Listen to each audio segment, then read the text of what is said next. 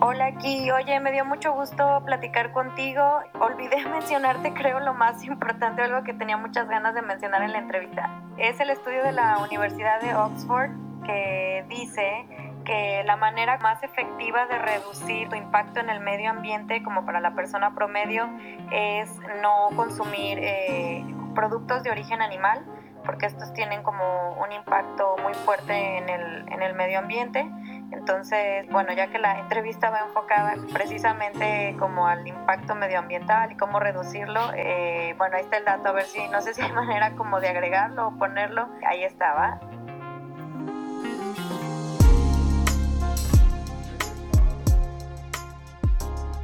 Estás escuchando el episodio 4 de Con Amor al Planeta, el podcast en donde te comparto acciones y mucha información sobre cómo reducir tu impacto medioambiental. Y hoy vamos a hablar con Paola Lozano de paolalozanoyoga.com.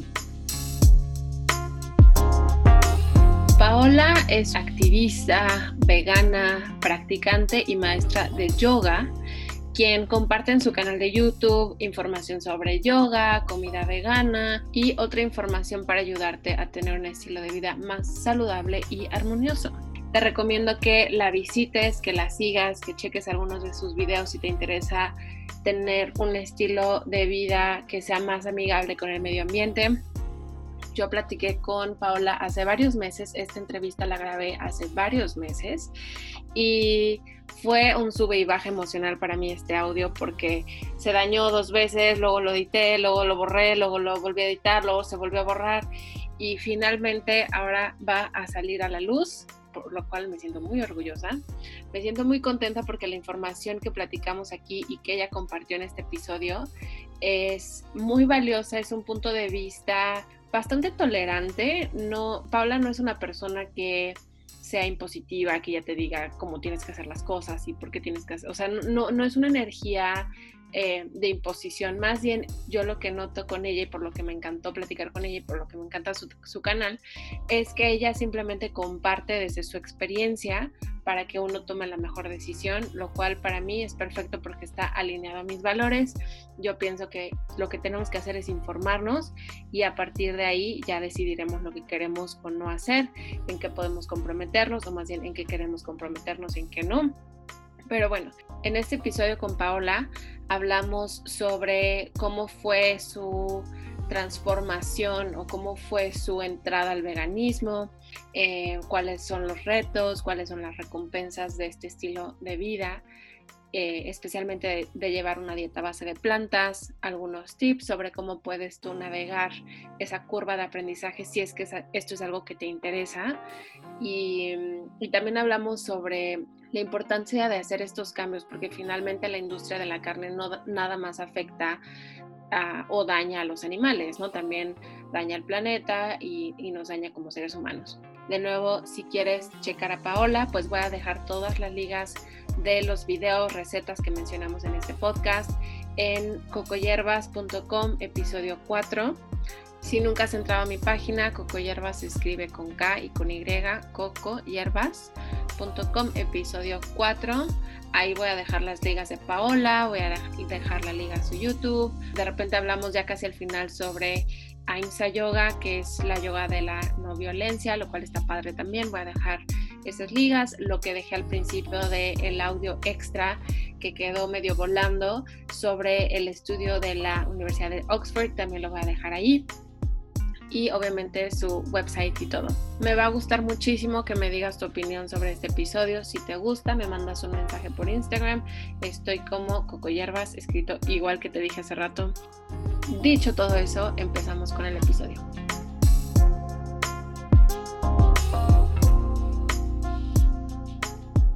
O sea, yo soy de eh, oriunda de Aguascalientes, este, orgullosamente mexicana. De hecho, eso es algo que me gusta de tus recetas, que consideras que en México no se pueden conseguir tantos ingredientes.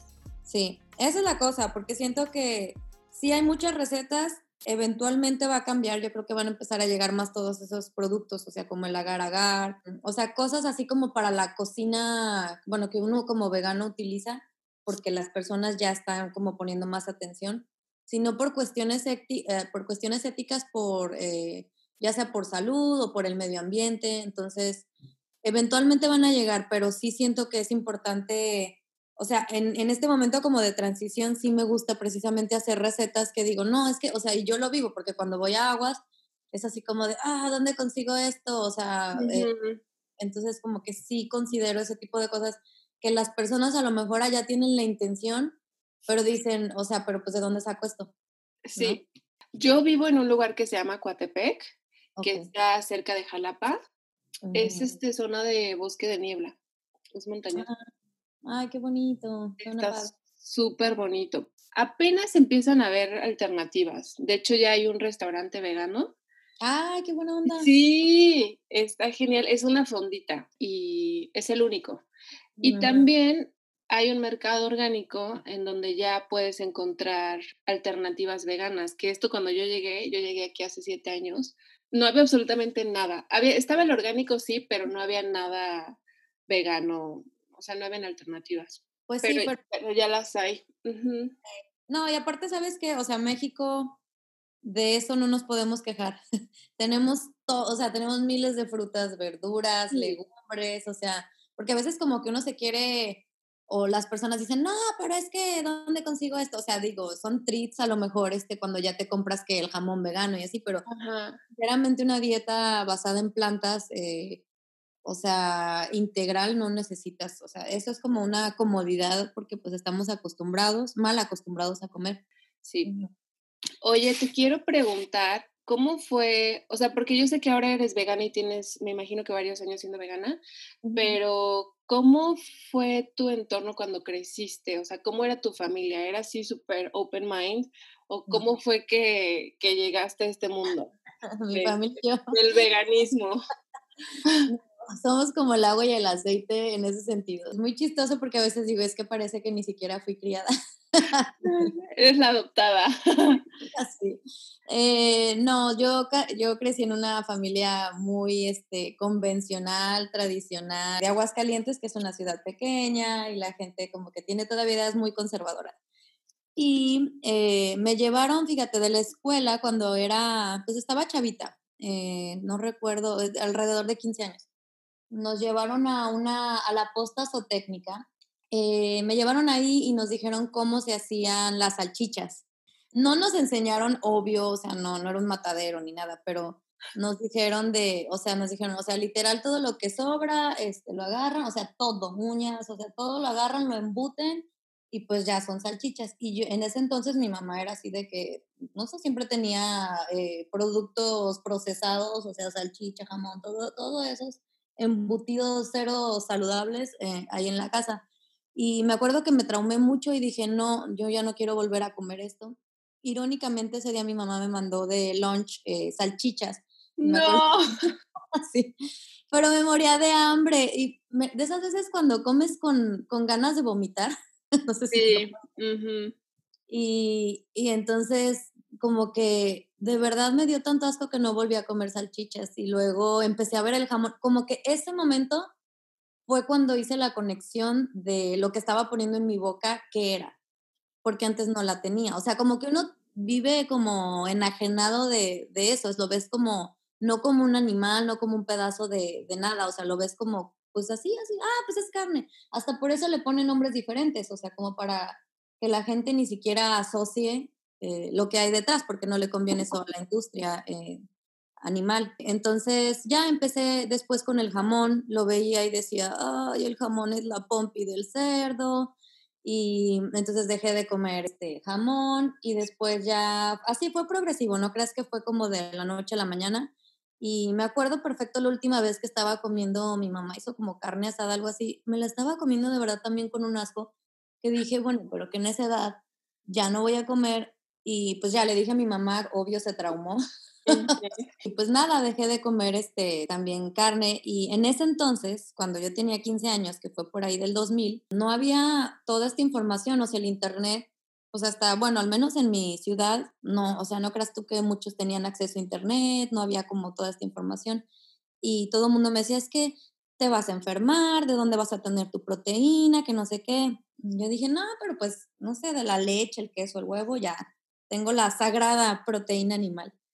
Y, y, así, o sea, crecí siendo vegetariana, casi que tengo más, más de la mitad de mi vida eh, sin comer animales.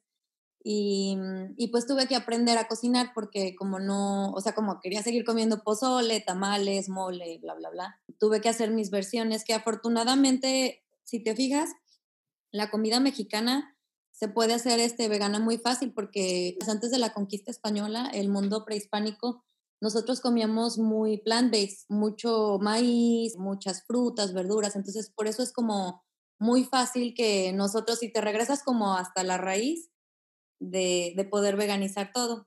Y ya, eh, pues nada, dejé de, de, consumir este animales y después empezó a salir como toda esta información de pues lo que hay detrás de la industria de la leche, todo el abuso, o sea, ya ves que pues, embarazan a las vacas a la fuerza, les quitan a sus becerros, muchas veces se enferman de mastitis y luego pues les dan también antibióticos que la gente se toma finalmente acaban en el matadero. O sea, muchas veces eh, las vacas deben de vivir, bueno, no deben de vivir, viven aproximadamente 20 años como si estuvieran en libertad y en la industria de la leche viven como 4 años.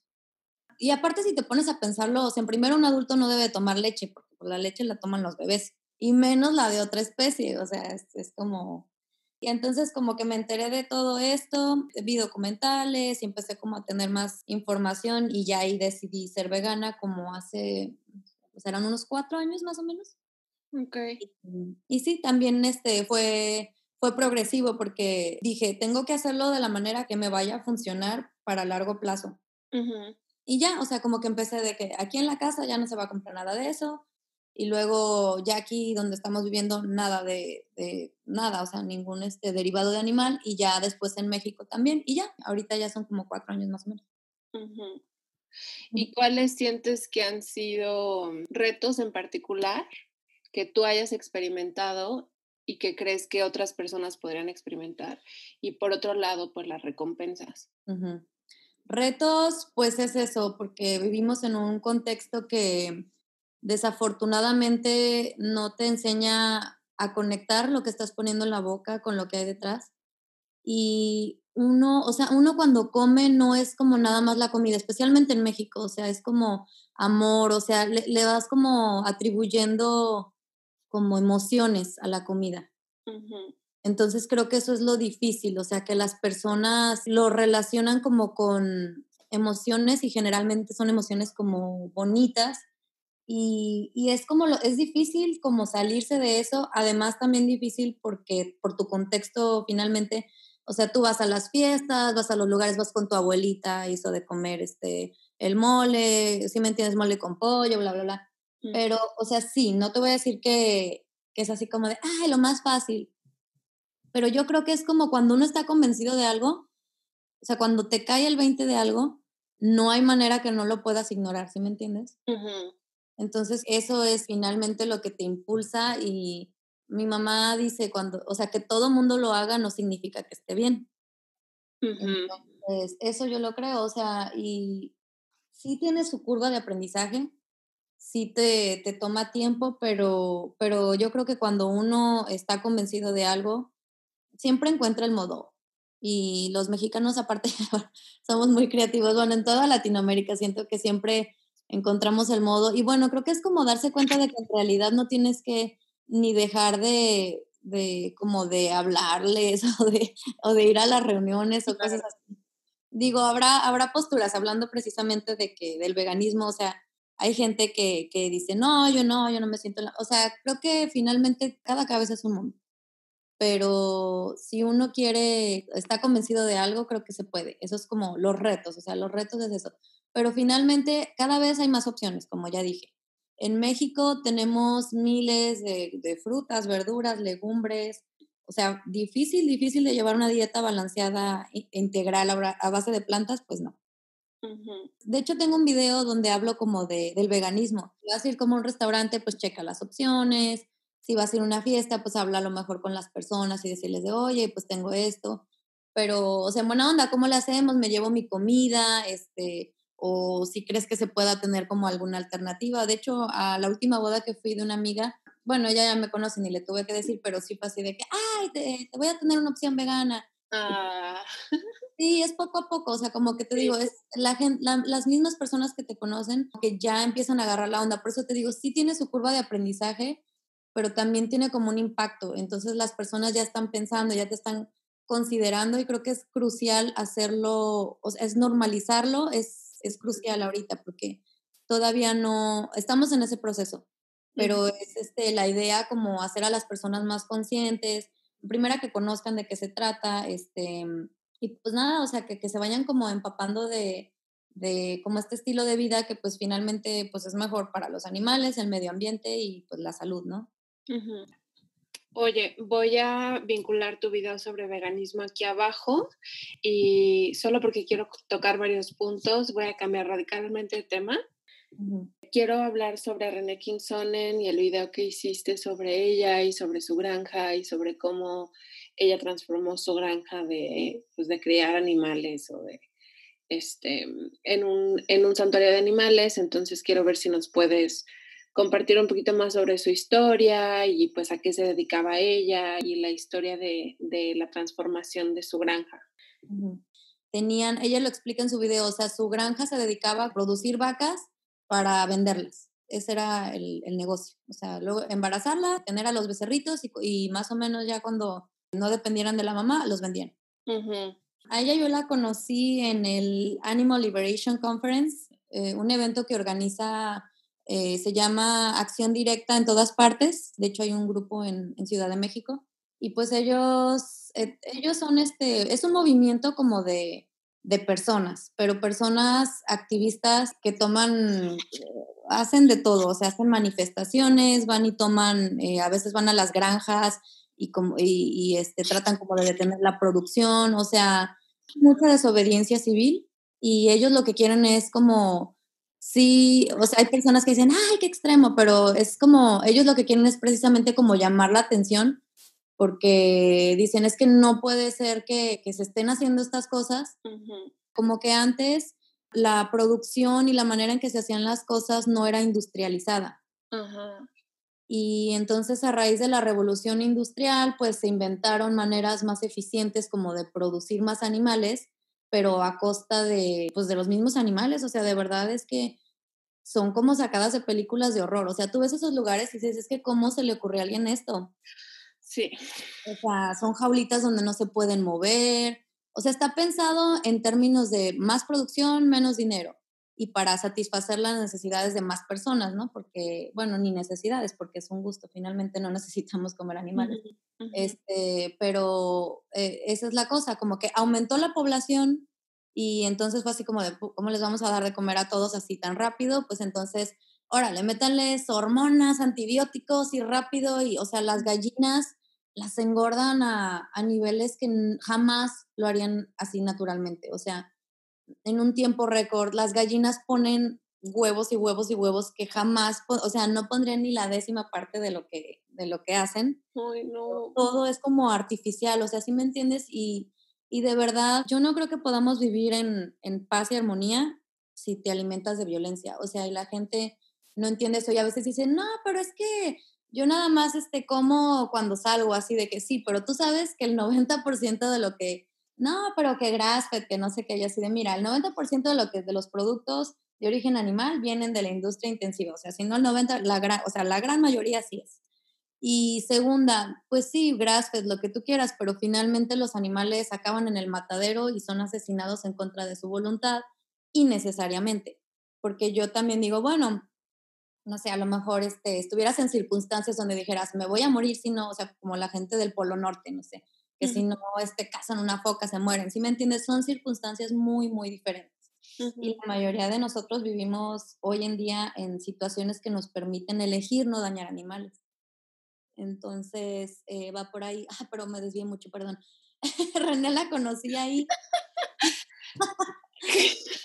me dejé llevar, perdón. Eh, la conocí en en el Animal Liberation Conference y eh, bueno, hicimos una dinámica. Ella obviamente no ni se acordó de mí porque éramos miles de personas. A mí me, me, me gustó, o sea, yo sí me acordaba de ella, me gustó mucho su historia.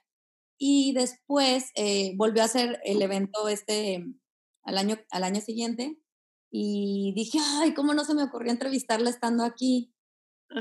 después fue que se me ocurrió la idea, porque así de repente también en Guadalajara una vez entrevisté a, a un señor que, que, tenía una carreta de caballos y la cambió por una eléctrica. Y dije, ah. Ay, historias Oye, pero ¿a poco ese está en tu, en tu YouTube? No, fíjate, se lo subí a Facebook nada más porque como no, la calidad del video no fue tan buena por la, es que fue así, literal, improvisado. Íbamos caminando y lo vi y dije, no, esta historia yo la tengo que compartir. Y, y entonces lo grabé así con el celular, era de noche, este, entonces no pude como hacerlo como me hubiera gustado, pero igual y después puedo, estaría bien regresar para hacerlo ya con más calma. Y, y, pues esta historia, no sé, me inspiró mucho, entonces ya yo eh, la contacté, le dije, oye, mira, nos conocimos tal, pues lo más seguro es que ni me recuerdes, pero quisiera hacer como una entrevista eh, y que esté en español, porque le digo, siento que no hay tanto recurso en español. Sí. O si están en subtítulos, como que siento que la gente no conecta tanto. Me encantó que lo tradujeras, porque aparte lo estabas haciendo, eh, o sea, en ese momento, ¿no? No, fíjate, lo grabé primero y luego ya le lo puse, este... Ah, sí, fui grabando el audio porque sí tenía que estar como escuchando las partecitas y estar este, diciendo cómo lo digo, porque luego también hay que ah, oh, ¿cómo lo dimos? Pero sí, nunca había visto una entrevista así, o sea, a lo mejor las hay, pero yo nunca las había visto así en YouTube. Me encantó. Ay, pues gracias. Sí, la idea era justamente eso, como hacerlo en español, porque pensé, no sé, pensé en mi mamá o no sé, personas que no les, o sea, o, a lo mejor no alcanzan a leer bien y que, o les da flojera, como que no conectas igual que cuando lo escuchas en tu idioma. Entonces, esa fue la idea, o sea, dije, bueno, lo voy a hacer en español para que las personas, este, pues no se puedan como captar el mensaje mejor, este, si tu idioma es el español, obviamente. Oye, me encantó lo que dijiste hace rato cuando te desviaste, que dijiste, no podemos vivir en paz y en armonía si estamos comiendo violencia. Muchas veces sin darnos cuenta, estamos más bien casi todas las veces sin darnos cuenta, estamos consumiendo estas, estas emociones y estas hormonas y estas, todas las cosas feas que sintieron los animalitos cuando los estaban matando y, y, vamos cargando eso y vamos viviendo con eso, siendo reactivos, siendo explosivos, sintiéndonos estresados y no nos damos cuenta de por qué es.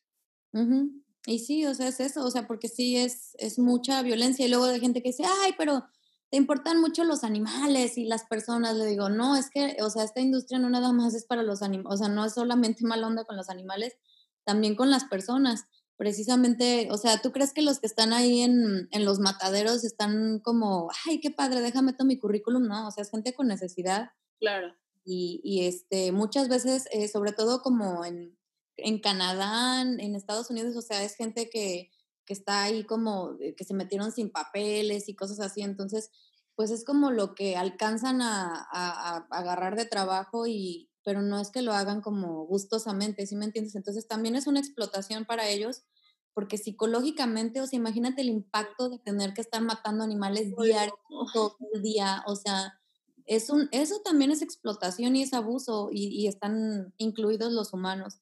Y como, ajá, como bien dices, yo siento que toda esa violencia, todo, eh, pues finalmente, no sé, a lo mejor esto ya es como, me voy a meter en cuestiones que, que no son tan científicas, pero, o sea, toda esa energía, yo, yo coincido contigo, o sea, yo creo que cuando tú comes todo eso, eh, finalmente es energía y es como, mm, tiene, yo creo que todo tiene como un efecto dominó eh, finalmente se va a ver reflejado en tu entorno y tú también lo vas a transmitir. Entonces, no sé, eh, soy de la idea de que hay que intentar ser la luz aunque vivas en un mundo de oscuridad. Y pues ah, yo, siento que ahorita estamos viviendo precisamente como una revolución, o sea, como cuando, no sé, hubo una época que la esclavitud de los humanos eh, de, ciertas razas era normal. Y pues ya fue así como de no, o sea, no es normal, no está bien y no sé, antes las mujeres no podían votar y, ah, está bien, así es, y empezaron de, no, no es normal. Y siento que siempre al principio las, las personas que vienen con ideas nuevas son las que pues la van a llevar, o sea, la van a ver un poco difícil, pero finalmente se trata de, de eso, de como que ir evolucionando. Es este, en cuestión de justicia social, yo creo que es el siguiente paso. O sea, ya empezamos, eh, no sé, pues eh, igual con lo del racismo, no, está mal. Eh, la onda del feminismo, de que no, o sea, no está chido que las mujeres las hagan menos. Entonces empezamos. ahora es como con la onda de los animales, de decir, a ver, ¿qué estamos haciendo?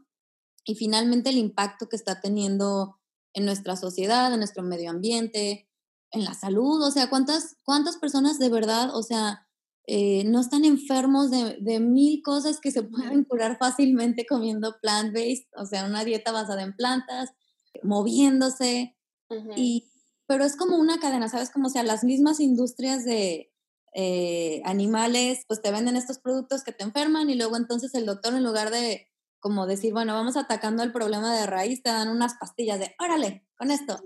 Y, y es parcharlo, o sea, y finalmente sigues viviendo como en esta cadenita de, de consumo y de, estar tapando el, el, problema en lugar de mejorarlo. Y de hecho, ¿qué fue el fin? Este fin conocí a una señora ya grande, que generalmente como que las personas a veces, las más grandes como que se rehusan un poco más a, a cambiar, ¿no? Bueno, eh, es lo que me ha tocado ver al menos a mí. Me dice, o sea, no manches, mi nivel de colesterol bajó muchísimo, eh, ya no estoy tomando medicina, o sea, eso sí me dije, wow, o sea, es que y sí, dice, literal nada más estoy comiendo plant-based y, y, con eso ya me siento mejor, eh, bajo mi colesterol, no estoy tomando medicina, dices que no puedo, o sea, estaba como de, wow, o sea, esto está padrísimo. Y te digo, siento que la gente ya se empieza a dar más cuenta de eso. Antes a lo mejor era como de el mito de, oh, no vas a tener proteína, pero pues no, o sea, la proteína también se puede conseguir este, de, de las dietas basadas en plantas. Incluso las personas están como muy obsesionadas con la proteína, pero no sé si sabías que en México eh, el consumo de proteína de la persona promedio es eh, más del el doble o más del doble de lo que deberían. O sea, la gente está comiendo como el doble.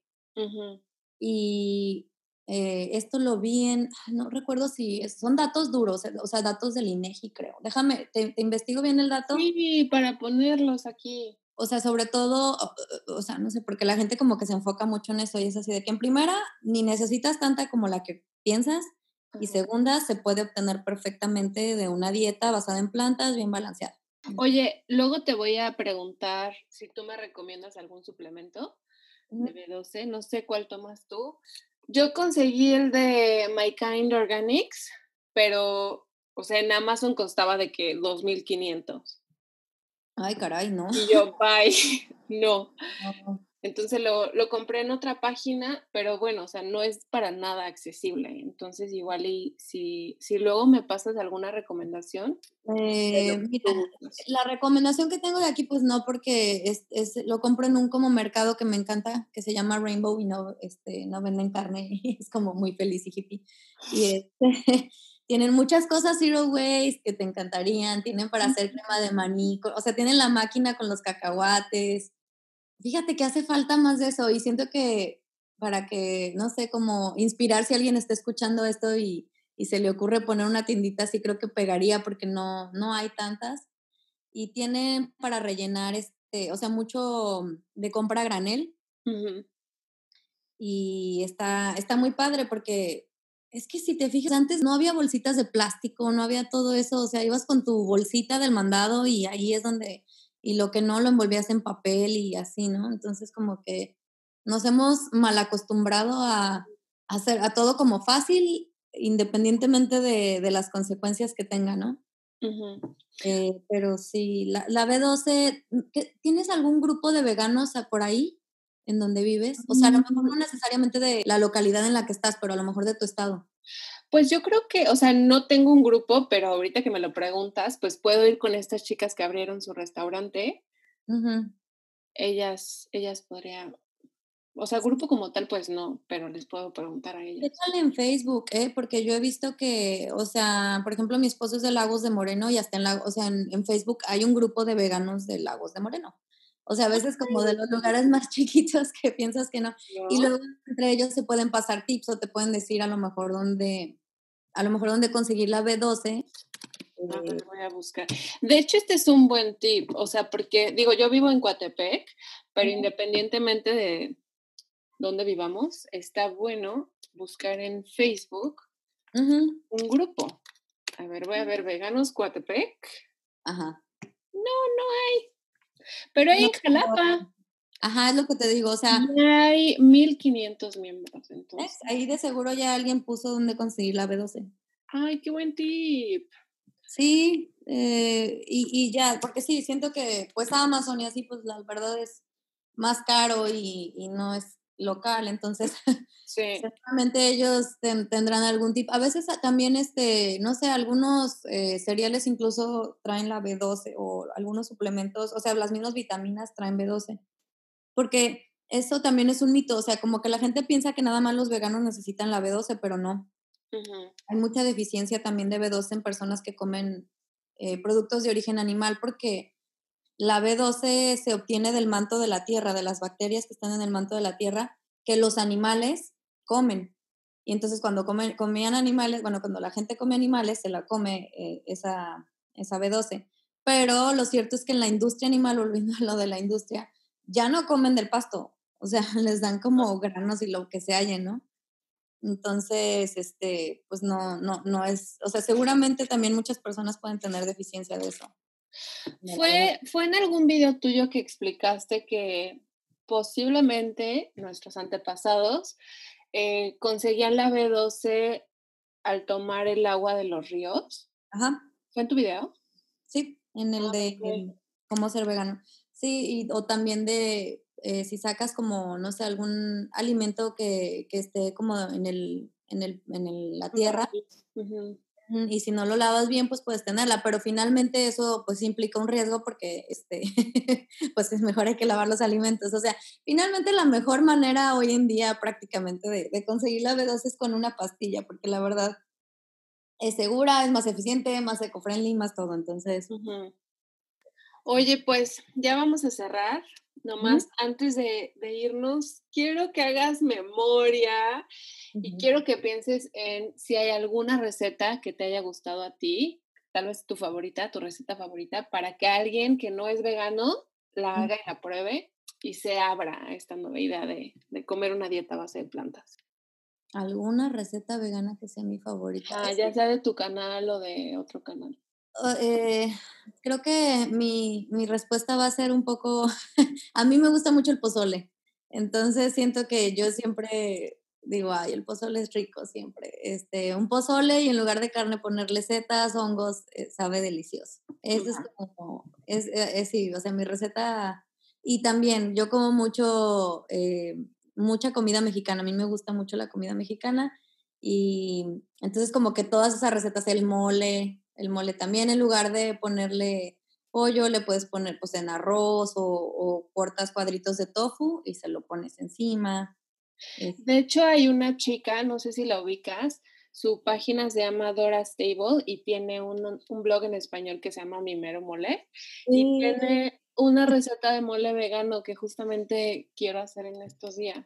Sí, está, eh, la ubico perfecto y me encantan sus recetas. ¿Sabes qué? Tiene una checa también de tamales veganos, híjole, no le quedó. A la masa le, le pone como un, una salsita de guajillo con especias y se la pone a la masa. Quedan como rojos los, los tamales, la masa. Pero y, sabe súper rico. ¡Qué rico! ¡Qué rico! Se los hice el otro día a mis amigos este, y, y les gustó mucho. O sea, eh, sí estaban así como de, ¡ay, qué buena De hecho, me la pasó una amiga, me dice, mira, te va a gustar. Y así, sí, sí, está muy buena. Qué rico. Lo voy a anotar porque siento que muchas veces la comida es una excelente forma de mm, como de incluir a otras personas en este nuevo estilo de vida. Totalmente. Porque te abre puertas, o sea, haces, si preparas algo delicioso que a la gente le guste, sin saber que es vegano, y luego le dices, esto es vegano, siempre es así de, wow, ¿cómo crees que esto es vegano? Está buenísimo. Entonces sí, es una buena forma de abrir la conversación, ¿no? Sí, de, hecho cuando hago a veces, este, no sé si mi familia se junta algo, siempre es así como de, ay, a ver, ¿puedo probarlo? Y no sé qué. Ayer les hice birria a unos amigos también. Ay, no, qué rico. Sabe muy buena. Con yaca, esa la consigues. Bueno, sé que se consigue en Nayarit, pero no sé si en Veracruz también. ¿Sí ubicas la yaca? Una fruta así como grande. Sí, sí lo ubico. Creo que Aquí en donde yo vivo no, pero muy cerca creo que sí la hay. Mm, con eso puedes hacer este pues no sé si has visto, se, puso como de moda jackfruit carnitas, no sé qué, dicen jackfruit, este, pero es yaca en, en español y, sí, eso también la yaca puedes hacer, con eso puedes hacer birria muy rico. Ay, qué rico.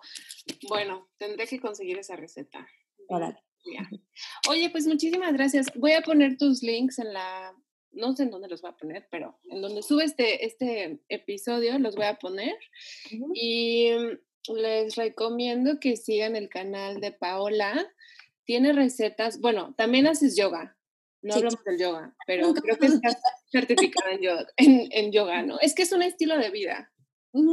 Sí, un poco así como que empiezas con algo, eh, todo este camino como de, empiezas como a conectar lo que comes y como el bienestar y la yoga de verdad para mí es, es medicina, o sea, para la mente, para el cuerpo, para el espíritu. Es, a mí me ha ayudado a, sanar mucho, a, a, sentirme muy bien, o sea, de verdad, a, a, conectar como conmigo misma y con todo. O sea, porque finalmente la yoga es unión. Y la idea de la yoga es como ayudarte precisamente a que encuentres esa unión de que y es y todo va junto con pegado, por eso también el veganismo. Me gusta mucho la yoga porque hay una rama y se llama no violencia y entonces va como de la mano con el veganismo, o sea, es precisamente eso, como que dice de todo lo que haces tiene un impacto, tú eres parte de algo muy grande y lo que haces sí, sí se va a ver reflejado finalmente en, en tu entorno. Entonces como que se trata precisamente de decir, vámonos portando bien, chidos todos, buena onda, porque finalmente todo eso va a ser parte de ti y se va a regresar y, lo vas a compartir. Entonces, como... ¿Así lo podemos encontrar como yoga no violencia? Se llama AIMSA, A-H-I-M-S-A. Es que la yoga tiene ramas. Entonces, eh, dependiendo de las ramas, o sea, una es asana, que es, todo el mundo como que piensa en yoga y luego piensa, luego y luego piensa en asana, que son, las posturas. Sí. Pero es como solo una parte, es la parte física de la yoga, pero la, la yoga tiene muchas, muchas ramas. Y, y, este, entonces está padre, es una filosofía, entonces es un estilo de vida también y está muy padre. O sea, si a alguien le llama la atención, que no se desalienten porque luego así de que es que no soy flexible o no soy fuerte, así de no, o sea, la yoga es más que eso. Y, y finalmente si, si te vas a como empezar con lo físico, toda la flexibilidad y la fuerza se va ganando, o sea, no empiezas como de, ah, puedo hacer todo, no, poco a poco. Lo voy a investigar, me gusta mucho. Sí, sí, cualquier cosa, de todos modos, acá ando a tus órdenes. Gracias. Oye, pues muchísimas gracias por tu tiempo. Ya vamos a cerrar. Te escribo pronto y si se te ocurre, no sé, algún recurso que podamos compartir, me escribes. Ok. Y también este...